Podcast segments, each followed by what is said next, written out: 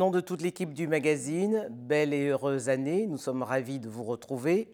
Cela fait un an que la pandémie liée au coronavirus s'est déclarée. Contrairement aux pronostics, l'Afrique est le continent le moins touché. Malgré tout, aux grandes dames des scientifiques, la pandémie a relégué au second plan des maladies tout aussi dévastatrices. Francine Toumi, bonjour. Bonjour Denise. Et meilleurs voeux tous mes meilleurs voeux aussi à vous et à votre équipe. Il y a deux mois, dans la célèbre revue scientifique euh, Nature, vous déploriez la mobilisation mondiale autour de la pandémie en regrettant qu'elle ait relégué au second plan plusieurs maladies tropicales. Comment cette tribune a-t-elle été accueillie par vos pairs, mais également par les politiques? Alors, par mes pères, elle a été euh, très bien accueillie. J'ai reçu des messages du monde entier, en fait. Et je me suis rendu compte qu'en fait, beaucoup de scientifiques avaient le même euh, ressenti et les mêmes euh, déploraient ce manque de soutien aux autres maladies dites négligées. Et donc, ils ont trouvé en fait un écho à cette tribune du côté politique, je dirais que je n'ai pas eu beaucoup de retours, euh, malheureusement, malheureusement. Mais malgré tout, Francine Toumi, vous déploriez cette mobilisation euh, mondiale, mais vous-même, vous y contribuez, puisque vous avez euh, mis entre parenthèses vos travaux de recherche que vous menez depuis une vingtaine d'années sur le VIH, la tuberculose et le chikungunya. Absolument. Mais justement, cela permet d'aborder deux problèmes. Effectivement, le problème recherche euh, sur une maladie et le problème de l'infrastructure parce que mon laboratoire est dans mon centre de recherche pardon il y a un laboratoire de biologie moléculaire. Et pour la Covid il fallait comme vous savez utiliser la PCR qui est donc un outil moléculaire. Et au Congo Brazzaville il n'y avait que deux, endroits le laboratoire national de santé publique à Brazzaville et mon laboratoire qui étaient capables de faire ce diagnostic donc c'est ainsi que nous nous sommes retrouvés au cœur de, de la réponse face à cette maladie ici au Congo-Brazzaville. Et le nombre de cas augmentant et les inquiétudes et la fermeture des frontières, enfin tout ce, que, tout ce qui s'est passé l'année dernière, toute mon équipe s'est retrouvée complètement euh, impliquée donc dans le diagnostic et dans les études pour comprendre la maladie aussi dans le pays. Alors pour les malades du VIH, de la tuberculose et du chikungunya, c'est un manque à gagner. Euh, absolument, absolument. Parce qu'effectivement, malheureusement, euh, en focalisant toutes nos énergies sur la Covid, le paludisme, euh, le VIH, la tuberculose, les, les malades du paludisme ne recevaient plus leur, traitement parce que beaucoup de malades avaient peur de se rendre à l'hôpital parce qu'il y a eu la stigmatisation de la Covid aussi.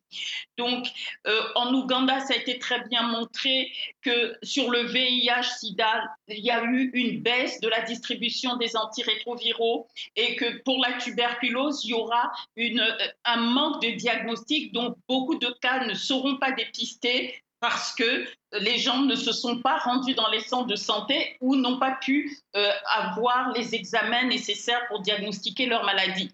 Donc, c'est clair que l'investissement mis dans la COVID, il y a un manque à gagner pour les autres maladies parce qu'en focalisant tous nos efforts sur la COVID, nous n'avons pas travaillé sur euh, la tuberculose, le paludisme, le VIH-Sida et les malades souffrant de ces maladies ont eu des difficultés à se faire diagnostiquer.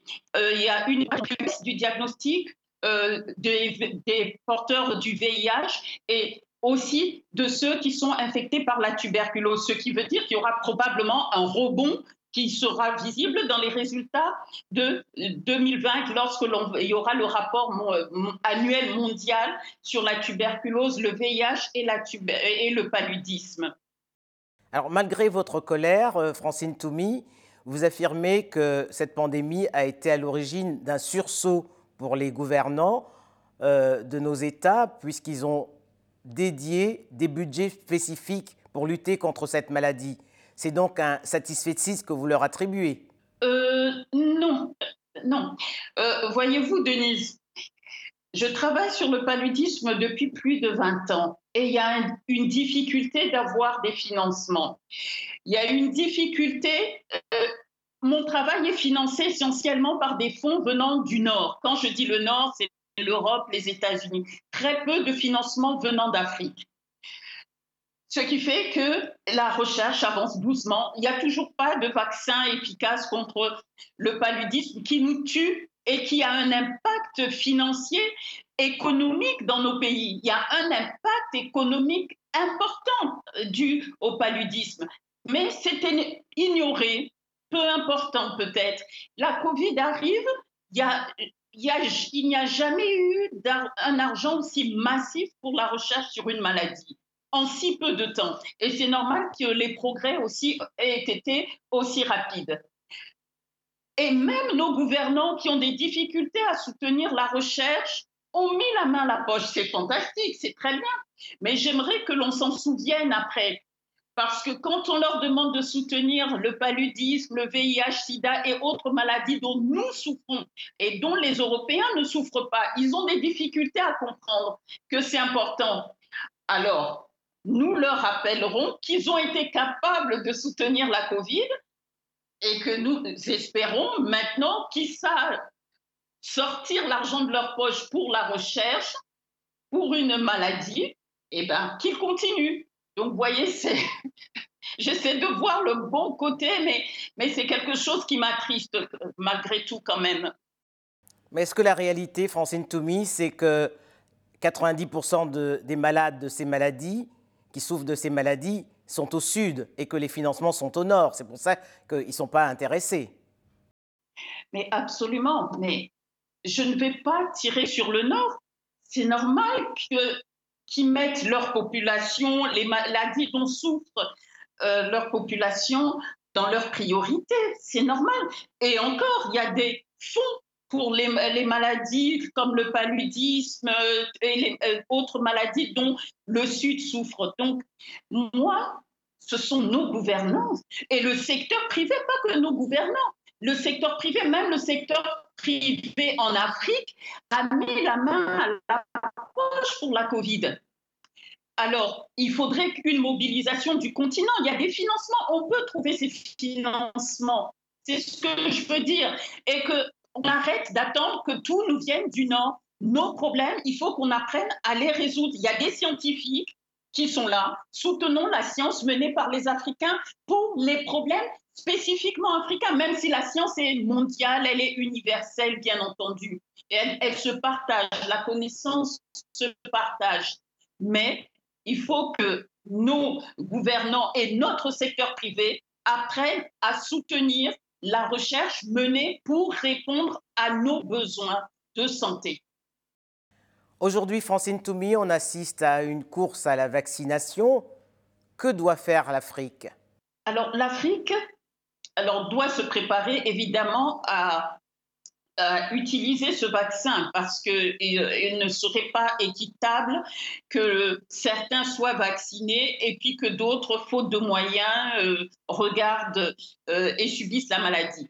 Donc, mais l'Afrique se prépare. Et c'est un des côtés positifs que j'ai vu là avec la Covid, une excellente coordination de l'Africa CDC, euh, en collaboration avec l'OMS. Donc, euh, dans la distribution des tests de diagnostic, euh, dans la formation des personnels, il fallait les former rapidement à utiliser les différents outils. Donc, l'Afrique se prépare, mais on en parle peu, malheureusement.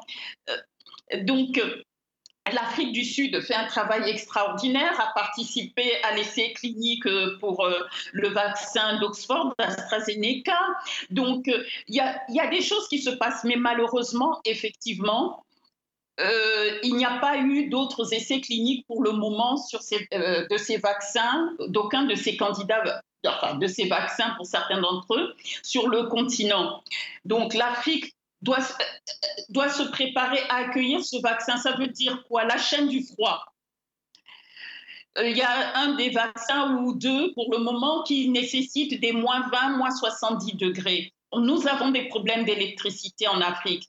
Il va falloir trouver des solutions. Comment déployer ce type de vaccin s'il arrive dans nos capitales?